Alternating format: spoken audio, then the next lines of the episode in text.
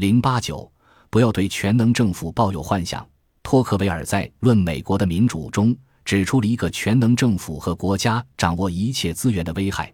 如果社会进入到一个时代，人们越来越无法单靠自己去生产生活上的必需品，政府当局的任务将不断增加，而政府当局的活动本身又将日益扩大这项任务。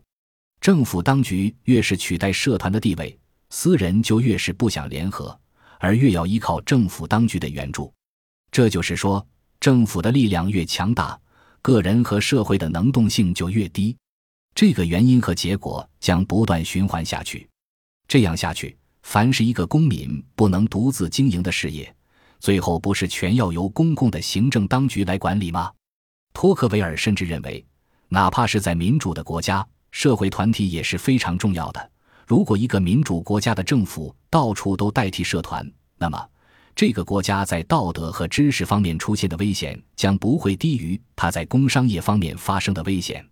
从另外一个角度看，托克维尔实际上也找到了为什么美国的社会具有高度的稳定性的关键，就是因为地方有充分的权利，而且这个权利不是中央政府所授予的，而是宪法所规定的。瑟缪尔·亨廷顿在其《变化社会中的政治秩序》中也表达了类似的观点：完全仰仗某一个人的政治体制是最简单的政治体制，同时这种体制也是最不稳定的。就是说，金字塔式的统治结构似乎能达到令行禁止，看起来很有效率。然而，着眼于研究稳定问题的经典政治理论家们的结论是：形式简单的政府最易衰败。而混合的的政府形式则稳定得多。如果用一句话来表述，就是如果政府是高度集权的，反而是不稳定的。恰好是让社会和个人充分介入和发挥作用的社会，才是最持久、最稳定的政治体制。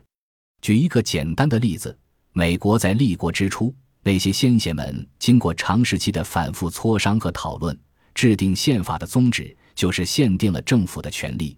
即我们经常说的，把权力关在笼子里，保障人民的权利。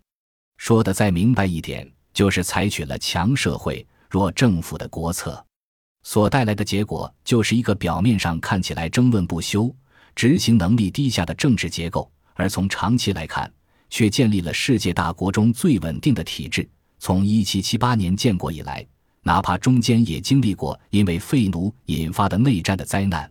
而从来没有发生政权崩溃，延续着同样的政治体制、同样的宪法和同一个国家。